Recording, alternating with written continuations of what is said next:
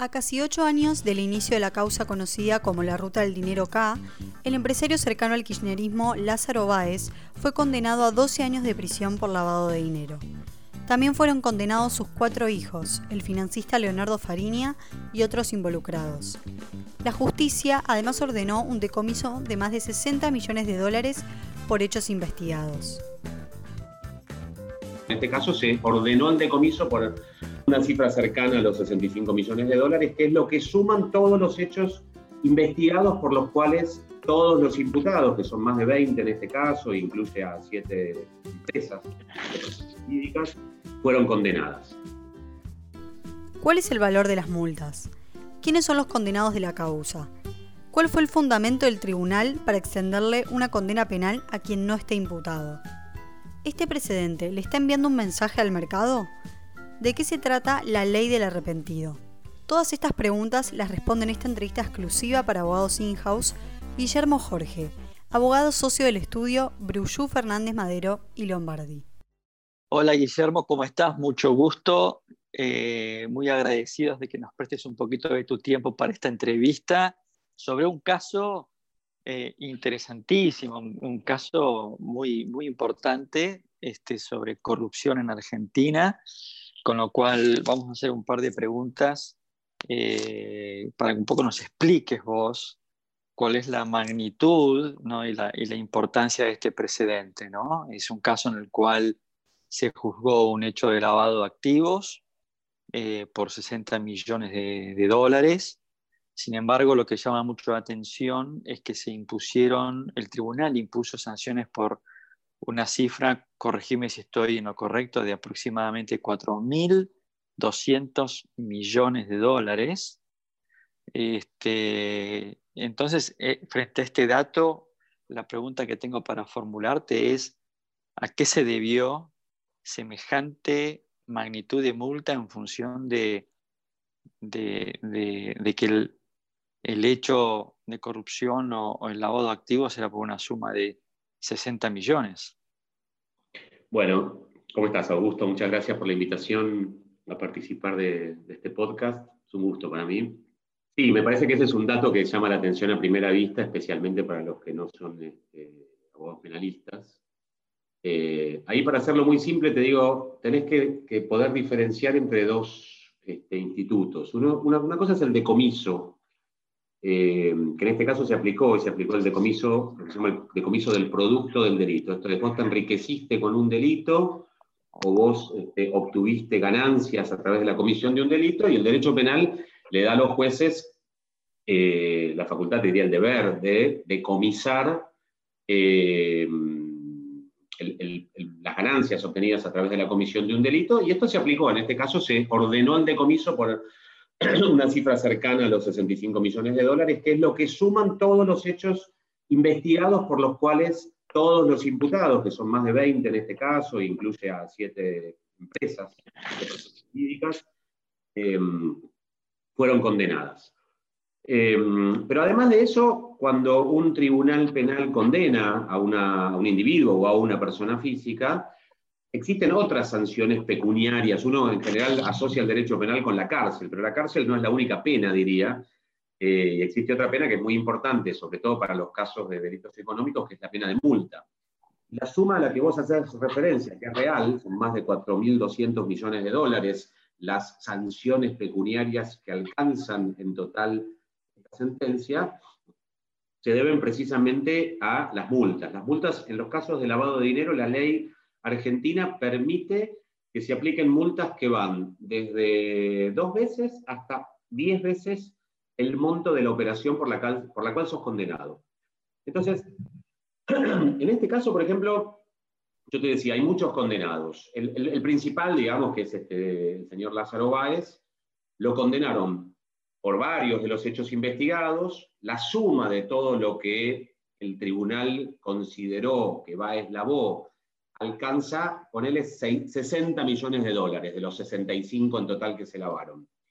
Y a él le impusieron una multa que equivale a ocho veces el monto de las transacciones que él lavó. Entonces, ahí tenés 60 por 8, son casi 500 millones de dólares.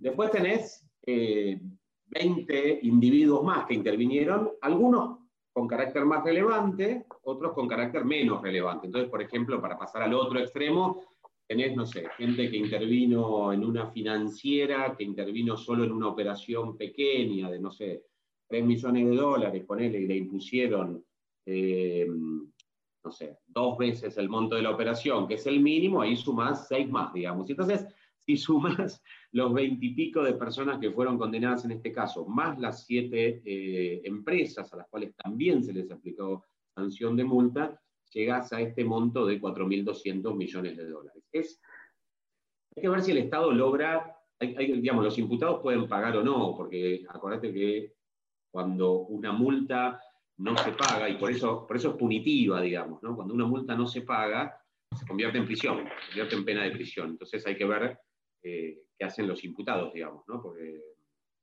eh, para empezar van a apelar, digamos, ¿no? Pero una vez que, que, haya sentencia definitiva, digamos, a ver qué pasa con este. Pero así ahora, llegas a ese monto.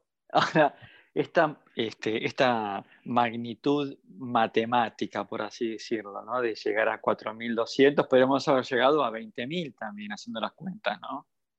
Este, eh, no, sé porque son, mira, no, no sé, eh, porque son bastante, es, bastante alto. No sé si podría, llegar, podría haber llegado un poco más, pero a ver, para que tengas un poquito más de textura, los jueces son cuidadosos, digamos, en aplicar esto y, por ejemplo, pueden regular entre 2 a 10 veces el monto de la transacción. A Baez le aplicaron 8 veces porque consideran que fue el organizador, porque lo hizo en beneficio propio, porque la maniobra tuvo un alto grado de planificación, porque utilizó dinero público.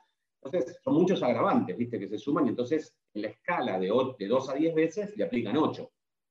Y otros que tienen un montón muy, muy, muy, muchísimo menos significativo, digamos, pero no sé si podríamos haber llegado a 20.000, podría ir si a todos le hubieran aplicado los máximos, pero que sería improbable, digamos.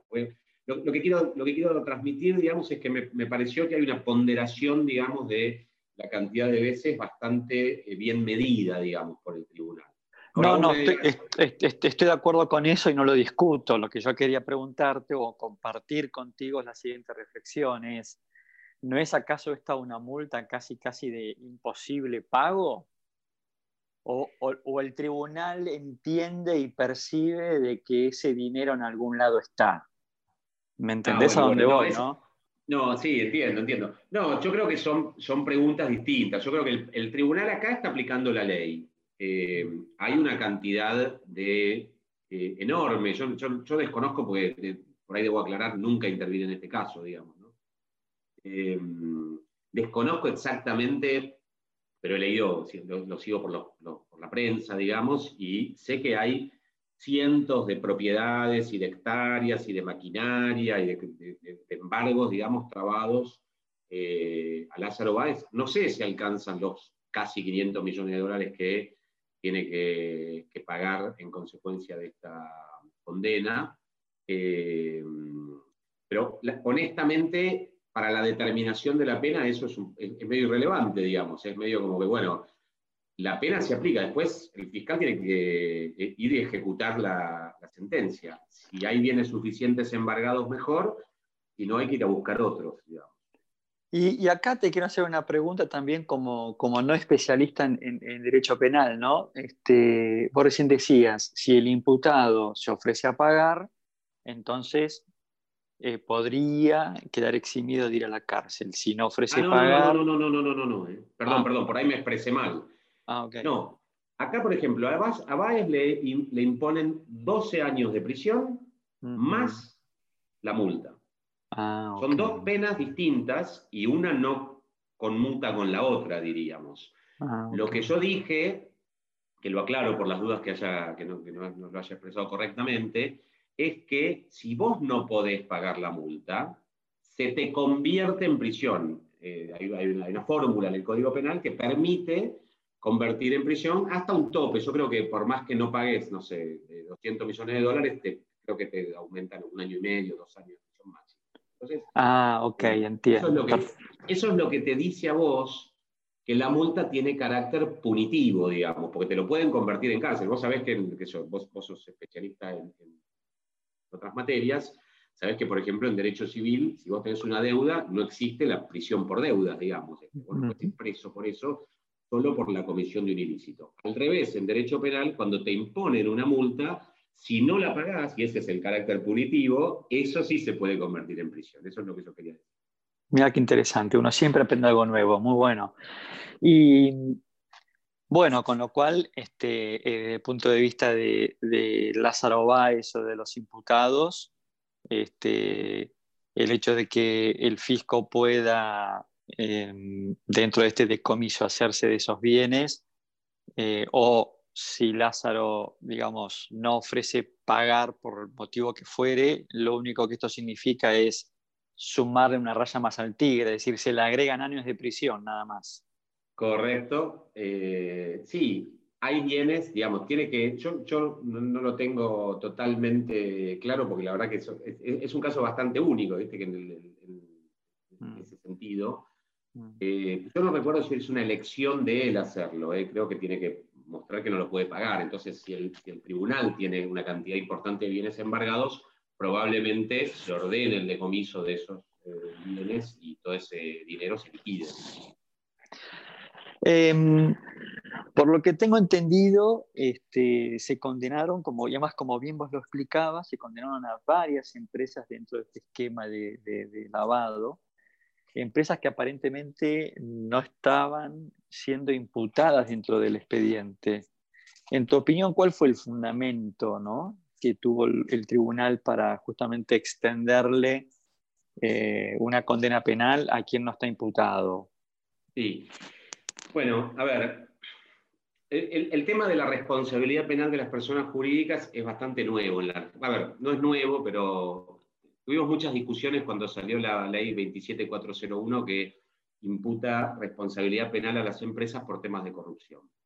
Y esa ley creó, digamos, por un lado, incentivos de compliance para que las empresas prevengan la corrupción, también creó sistemas para que las empresas puedan cooperar con las autoridades. Y, eso es más o menos lo que yo creo que la comunidad jurídica argentina tiene más o menos fresco en la cabeza, digamos. Pero lo cierto es que en derecho penal existen otras leyes que te permiten condenar empresas, por ejemplo, en asuntos fiscales, en asuntos cambiarios, eh, en asuntos aduaneros, eh, y esta regla que aplicó el tribunal viene más de aquella tradición. Aplicó el artículo 304 del Código Penal.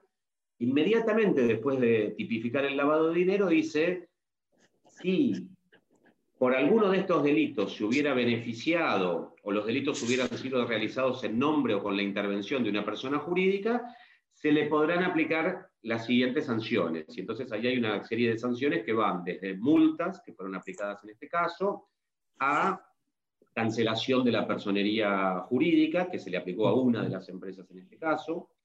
Eh, y entonces el argumento que utilizó el tribunal dijo, bueno, yo acá no tengo que citar a las compañías como si fueran imputados diferentes, porque no les estoy imputando un tipo penal distinto del que le estoy aplicando a los individuos. Lo que estoy haciendo es aplicando una regla que sanciona a las empresas beneficiadas por los delitos que fueron probados. Es parecido a otra regla que existe en el Código Penal, el artículo 23, que también permite eh, decomisar el producto del delito a las empresas que fueron beneficiados por los delitos por los cuales se condena. Entonces, el, tribunal aplicó ese argumento. Después, para mí se mezcló un poquito porque dijo, y además las empresas no tenían sistemas de compliance, lo cual desde mi punto de vista, yo creo que es correcto para graduar la multa que vos les imponés, porque el, artículo 304 le permite, como, como también te permite aplicar una multa con una escala de 2 a 10 veces el monto de la transacción, para definir si le vas a aplicar dos veces o le vas a aplicar 10 veces, tenés una serie, o los jueces tienen una serie de pautas, y una de esas pautas es si vos este, violaste procedimientos internos de control de riesgos dentro de la compañía. Eh, entonces, porque se supone que si la compañía tiene procedimientos para controlar el riesgo y los imputados tuvieron que hacer un esfuerzo adicional para violarlo, bueno, eso no se lo imputás a la compañía. Ahora, si no hay ningún sistema de control o los imputados no tuvieron que hacer nada, sino que actuaron más o menos con la complicidad, diríamos, de la persona jurídica, con los sistemas de control existentes, Entonces, en general, este, eso es un agravante. En este caso, el tribunal mezcló un poquito y dijo, bueno, para mí el hecho de que ninguna empresa tenga un programa de compliance es como una especie de eh, dolo que tienen las empresas porque sabiendo que se iba a producir este riesgo, no hicieron nada para mitigarlo, digamos.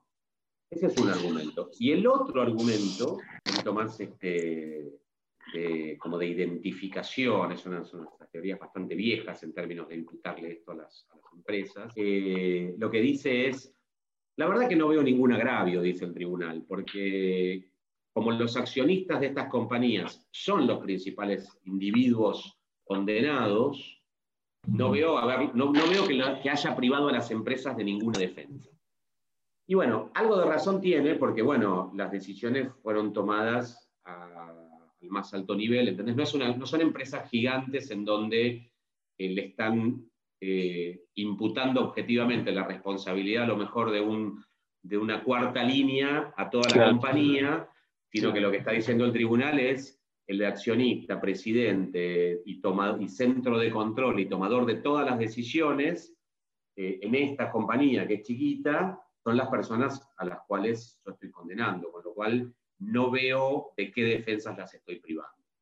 Interesantísimo el, argumento del tribunal. Digamos, no soy especialista en derecho penal como lo sabes, pero te escucho y, suena como que tiene bastante color. Bueno, como te digo, lo que hizo fue aplicar esa regla, que es una regla que no, no exige expresamente que tengan derecho de... En, en, la ley que yo comentaba al principio, la 27401, claramente las empresas tienen que ser citadas a juicio. Estamos hablando de temas de corrupción, no de lavado. Entonces, Ahí sí, claramente si un fiscal le va a imputar responsabilidad a una empresa, tiene que citar a la empresa a juicio, la empresa tiene derecho de defensa, e incluso te digo, los incentivos que están este, establecidos en esa ley juegan un poco con la idea de que la empresa quiera eh, tirarle el fardo, por decirlo muy, muy coloquialmente, a algún empleado o que el empleado quiera responsabilizar a la empresa y en ese juego, digamos, eh, el Estado siempre gana porque obtiene más información de la que hubieran eh, obtenido. Ambos pueden arrepentirse, digamos, y cooperar con la investigación. Entonces, eso, te diría, eh, es un cambio muy importante en cómo se investiga en la Argentina porque le va a dar a los fiscales, o le, debería estar dando, digamos, a los fiscales, herramientas que antes no tenían. Para lo que se aplicó este, en este caso, como te decía, es de la tradición anterior, es un artículo más viejo del Código Penal, se, impuso, produjo el Código Penal en el año 2012, y viene más de la tradición de que dice, bueno, si la empresa se benefició, además de, condenar al individuo, se le aplican estas sanciones a la empresa. Ahora, más allá del caso este, ¿no? Del presidente Lázaro Báez, ¿cuál es tu opinión desde el punto de vista de compliance? ¿Es este precedente un precedente que está mandando un mensaje al mercado desde el punto de vista de programas de compliance? Mira, yo creo que eh, sí, yo creo que le está mandando un mensaje. El, tribunal usa una expresión muy técnica que eh, yo la resumí diciendo que dice, al no tener un programa de prevención, las empresas estas actuaron con una especie de dolo por omisión. Omiten tener cualquier control a sabiendas de que pueden ocurrir estas cosas, digamos. Eh, el mensaje, para mí es claro, es un mensaje al mercado, yo hubiera hecho alguna, alguna distinción específica, porque tratándose este como, digamos, este es, un caso de lavado de dinero. En la ley de lavado de dinero, no todas las empresas están obligadas a prevenir el lavado de dinero, a tener, a conocer a sus clientes, a reportar operaciones sospechosas, a tener este, registros durante una cantidad de años sobre las transacciones que realizan, em, hacer due diligence sobre cada uno de sus clientes para ver si eh, existe algún red flag que, los, que les permita al, sujeto obligado tener que requerir determinadas aclaraciones o tener que reportarlo a la UIF. Entonces, acá tenés, por un lado, no sé, una constructora, Austral Construcciones. Eh, tenés condenada también a una empresa de, no me acuerdo el nombre, pero era la empresa que era la dueña de los aviones que transportaban el dinero de Santa Cruz a Buenos Aires esas empresas no están obligadas por la ley de lavado. Entonces, reprocharle a esas empresas que no tuvieran programa de compliance, bueno, yo era un poquito este, desalineado, digamos, con la ley de lavado. Después tenés otras empresas también condenadas, como este, algunas financieras, eh, esta que se hizo muy conocida que se llama el Betty Group, eh, hay, hay, otras este, financieras más. Bueno, esas sí están obligadas por la ley de lavado. Entonces, a esas empresas sí podrías, este, no solo podrías, sino que deberías reprocharles que eh, tuvieran o no tuvieran, los sistemas de control no fueron eficaces, digamos. y dentro de la ley de lavado existen tipos penales específicos para esto. Y me parece que ahí el tribunal estaba más, más este, metido, digamos, en la condena a los individuos y, menos en lo de las condenas a las empresas, y entonces te diría que por ahí se le pasó a hacer esta distinción que a mí me hubiera gustado ver, digamos, ¿no? Pero es probable que en la, en la casación esto, emerja nuevamente. Claro, porque con, con, con, estas, digamos, sentencia, esto hace que las empresas eh, que estuvieron dentro de esta cadena de corrupción, pero que claramente no están encuadradas dentro de, lo que es la ley de lavado, van obviamente a apelar y esto finalmente lo va a terminar definiendo la casación. No, no, porque, a ver, yo lo, el tribunal tiene derecho legalmente a multar a las empresas que participaron en el delito, sea porque se beneficiaron o sea porque alguien actuó en su nombre o, en su beneficio. Entonces, eh, no, es, no, es, que es cuestionable la, multa, pero como estábamos hablando del fundamento, eh, yo creo que ahí la sentencia podría haber este, eh, explorado, digamos, un poquito más la diferencia entre aquellas empresas que tenían la obligación específica de prevenir el lavado y aquellas que no lo tenían. pero, Guillermo, ahora explícame lo siguiente. Si yo soy una empresa este, multada, por así decirlo, ¿no? Por eso hablabas de la empresa de transporte, de aviones, ¿no? Sí. Y el, tribunal me multa, eh, aplicando eh, los criterios que, que, que aplique y que, en tu opinión, decís, mira, estas empresas pareciera ser como que no quedarían este, encuadradas dentro de las exigencias que piden programa de compliance para... Entonces, yo como empresa, digamos que soy este, multada por un, por, un, por un tribunal, ¿no tengo después derecho a, quejarme en, la, en, casación y a apelar esa multa? o, no, por supuesto, pero, pero son dos argumentos distintos. Por un lado está la imposición de esta regla que yo te decía, el 304, que dice, la empresa que se benefició, se le pueden aplicar estas multas. Entonces, ese argumento subsiste y yo creo que eh, técnicamente la casación debería confirmar.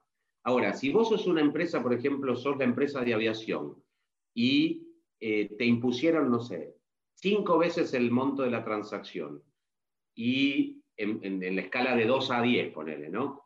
Y uno de los argumentos usado por el tribunal es, no tenías programa de compliance, y yo si soy el abogado de la empresa, sí, voy a la casación y le digo, mire, eh, me impuso cinco veces el monto de la transacción, cuando uno de los argumentos es no tener programa de compliance, por lo menos bájemela.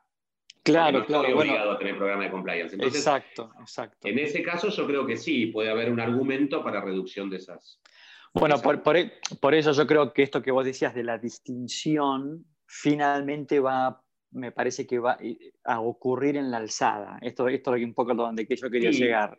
¿no? es, como, que el juez, es como que el primer instancia tiró un, concepto abierto y dijo, bueno, en casación que definan ¿no? a, quién corresponde multar y a quién no.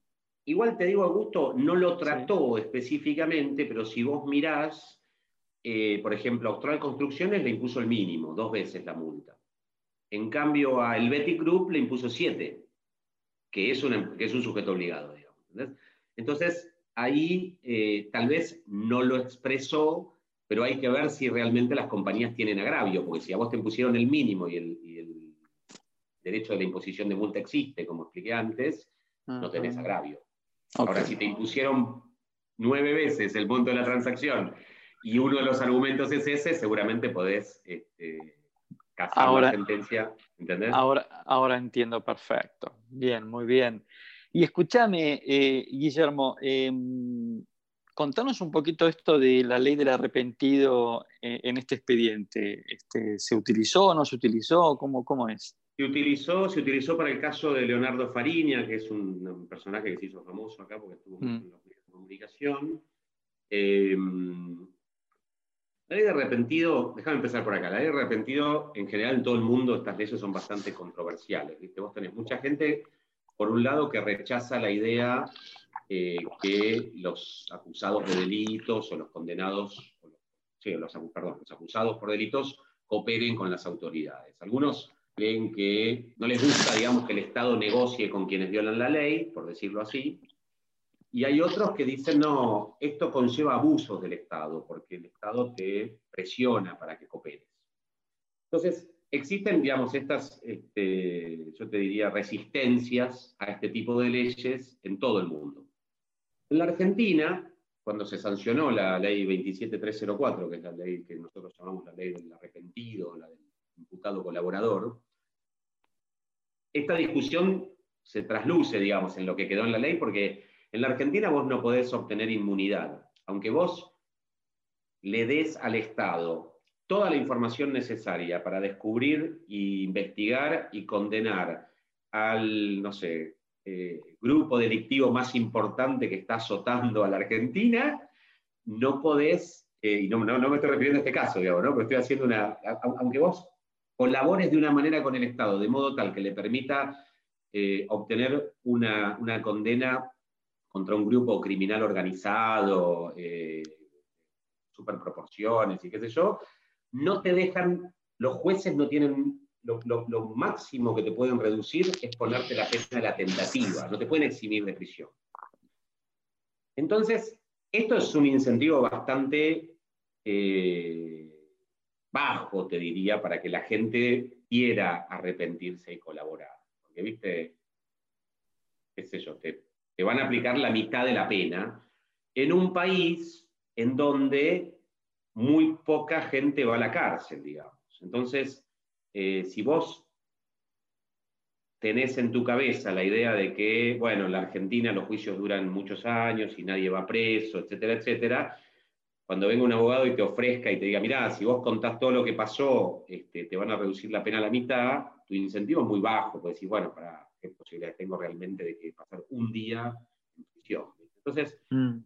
yo creo que ahí hay un tema de raíz que no tiene que ver con esta sentencia. En esta sentencia se aplicó, este, este señor Fariña cooperó, yo desconozco el grado de cooperación, pero el tribunal en la sentencia explica que a Fariña le hubieran correspondido ocho años y como cooperó le corresponden cinco. Entonces le redujo tres años. Esto, dentro de los parámetros de la ley, es correcto, como, la, como te pueden este, reducir la pena de un tercio a la mitad, porque se aplica el, como si hubieras, en vez de colaborado o participado en un delito consumado, se aplica la pena, la pena del delito tentado, de la tentativa, bueno, se baja de un tercio a la mitad, a este señor se la bajaron tres años. En ese sentido, está dentro de los límites. Yo lo que decía antes es, bueno, no estoy muy seguro viste, si a vos te dicen, che, en vez de 8 vas a cumplir 5, sea un incentivo muy grande para que la gente se arrepiente y colabore. Yo creo que va a suceder más en el momento en que la gente sienta que ya seguro va a ser condenada, bueno, eh, ahí se va a decidir a colaborar. Lo que pasa es que el tiempo ahí juega, un, juega su rol también, porque cuando vos sentís que ya tenés que, la, la, información que vos entregues tiene que ser información valiosa. Cuando vos ya sabés que te van a condenar, a ver si queda algo de información valiosa. Por claro. Y sí, sí, es una decisión de, sí, sí. Donde el, tiempo juega un, sí, sí. Bueno, es, es, lo que uno ve en todas las películas americanas, ¿no? correcto, correcto. ¿no? inclusive, este mira, cuando yo, yo tengo mucha interacción con, con, con fiscales y con abogados este, americanos y, y, de la región también, entonces, cuando vos contás, por ejemplo, que en Argentina este, se discute en el caso de los cuadernos si hubo coacción o no hubo coacción, eh, la verdad que la discusión no es una discusión argentina, es una discusión global, es una discusión que ocurre en todos los países en donde por primera vez, digamos, las autoridades cuentan con estas herramientas. Acordate en el caso de los cuadernos, se discutía, por ejemplo, que este, el fiscal y el juez habían este, entrevistado a imputados colaboradores sin haberlos filmado, sin haberlos registrado a través de medios técnicos, dice la ley. Este, y la casación después dijo, bueno, pero está en actas y no vemos ningún agravio. Y en este caso también se discutió lo mismo, porque la defensa de Fariña, o no, no, me acuerdo si, fue la de Fariña, pero alguna defensa planteó que no se habían utilizado los medios técnicos para registrar la, la declaración de Fariña y el, tribunal usando como base, eh, creo que fue en el caso de Vido, que ya lo habían, la casación ya lo había rechazado, usando ese argumento como, como base, dijo, bueno, no vemos cuál es el, todos los imputados tuvieron amplísimo derecho de defensa y no vemos este, en, qué podría consistir el agravio, digamos. No es solamente que no te grabaron, sino que tenés que probar que algo pasó, digamos, ahí, que coaccionaron o, algo por el Y escúchame, Guillermo, para ir terminando, ¿no? Este, hablas de Fariña, hablamos de Baez, eh, contexto actual en el contexto político, con Cristina Kirchner como vicepresidente, un tribunal que condena una multa por 4.200 millones de dólares, suena mucho más fuerte en inglés, ¿no? 4.2 billion dollars, este, que es una multa que le meten a, no sé, a Microsoft, por ejemplo. Eh, esto es un mensaje del Poder Judicial y te, digamos, no quiero una respuesta, digamos, nada que te comprometa, ¿no? Pero ¿lo ves como un mensaje del Poder Judicial al Poder Político? Mira, me parece que la, palabra mensaje por ahí es un poco fuerte. Yo veo que es una decisión este, técnica y en donde eh, evidentemente los jueces se basaron en la evidencia existente, vamos a ver qué dice después la casación, etcétera, etcétera. Pero que creo que en la Argentina hay una tensión enorme, digamos, en este momento entre, no, sé si nuestra audiencia es exclusivamente argentina o es latinoamericana también, pero en la Argentina la tensión entre el Poder Judicial y el Poder Ejecutivo en este momento es de, una magnitud, digamos, que hemos visto pocas veces, eh, en el sentido de que, bueno, hay, una, agenda importante del Poder Ejecutivo en eh, encontrarle una salida, digamos, no sé, no sé si es del Poder Ejecutivo o de la vicepresidenta, que está involucrada en un montón de casos de corrupción, eh, entonces tenés por un lado, digamos, la reforma de la ley del Ministerio Público, este, los discursos acerca del lofer, la remoción de determinados miembros en las cámaras, digamos, todas estas discusiones muestran que la tensión es enorme. Y yo lo que diría, no sé si esto le manda un mensaje, yo lo que diría que sin ninguna duda esta sentencia es parte y ocupa un lugar importante, diría, en esta especie de tensión pública que vivimos en la comunidad jurídica, especialmente los que estamos cerca de, casos grandes y también derecho penal, este, en esta tensión tan, tan fuerte que hay en este momento entre el Ejecutivo y el, y el Poder Judicial en la Argentina. Bueno, Guillermo, la verdad que hemos atravesado el caso Baez, ha sido muy interesante escucharte y ha sido muy claro en todo lo que nos has compartido. Te agradecemos que te hayas sumado a este podcast de actualización y desde acá te mandamos un fuerte abrazo y esperamos, bueno, volver a repetir otro podcast con otro tema de interés que tenga que ver con temas de compliance o con temas penal corporativo. Así que, una vez más, gracias por habernos acompañado. No, por favor, el gusto es mío, gusto. Muchas gracias a ustedes. Hemos conversado con Guillermo Jorge, miembro de la firma Brujú, Fernández Madero y Lombardi, quien nos ha compartido un interesante caso, el nada más y nada menos que el caso Lázaro Báez. Nos encontramos en un próximo podcast de actualización profesional.